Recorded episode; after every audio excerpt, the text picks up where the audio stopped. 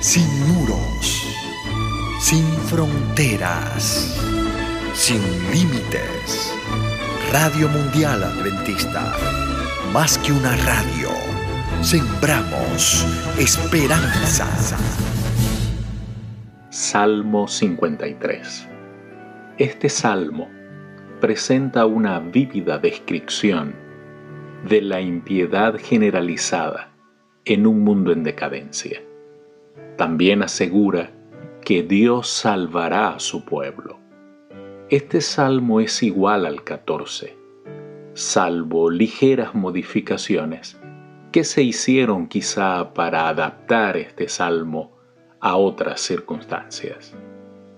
El Salmo 53 presenta un cuadro muy escueto de la generalizada decadencia moral del mundo impío, junto con la seguridad de que Dios acompaña a los rectos.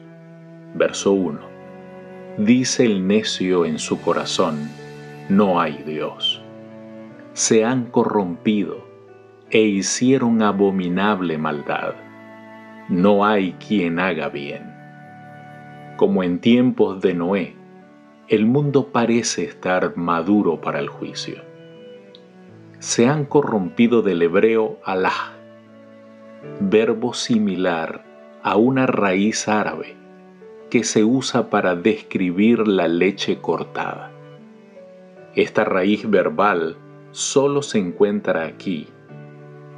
En Job 15:16 y en el pasaje paralelo Salmo 53.3. Se pone esta pregunta en boca de Dios.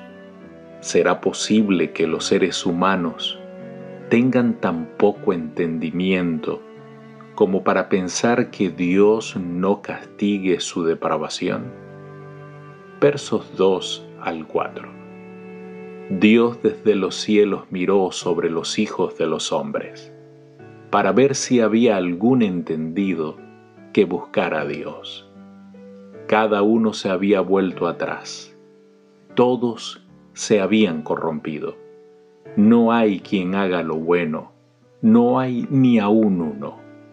No tienen conocimiento todos los que hacen iniquidad, que devoran a mi pueblo como si comiesen pan, y a Dios no invocan.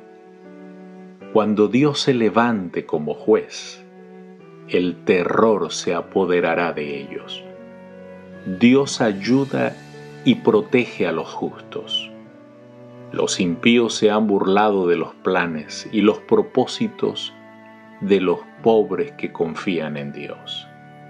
Versos 5 y 6.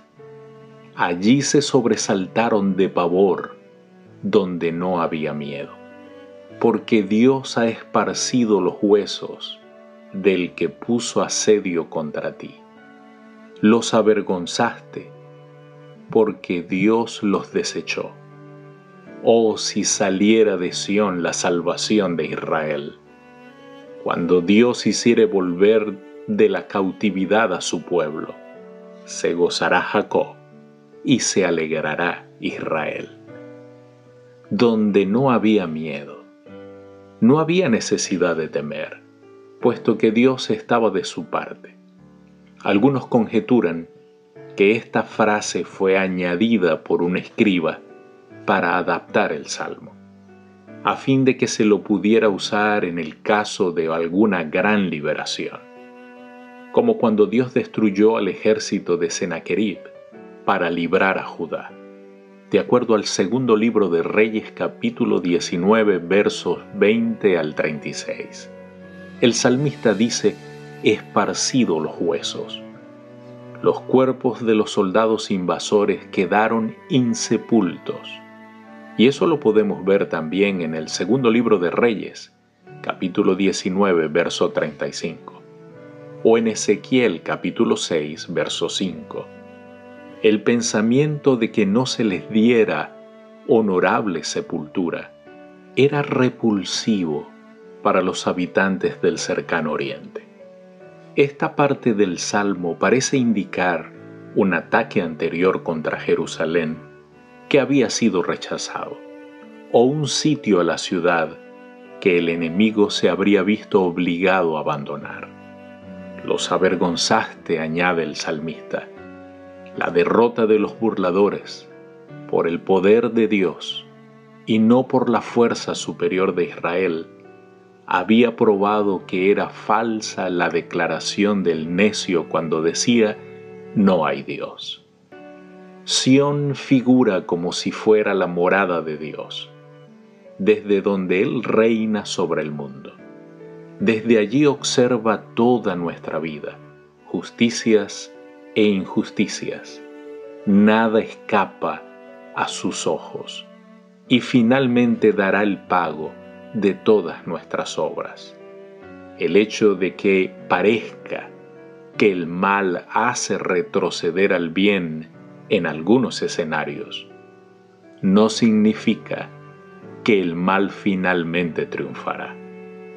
Dios nos permite momentos de prueba para perfeccionar nuestros caracteres, pero la victoria, la victoria está asegurada.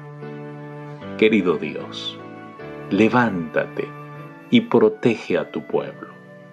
En estos días malos que vivimos, Señor, sé tú nuestro libertador.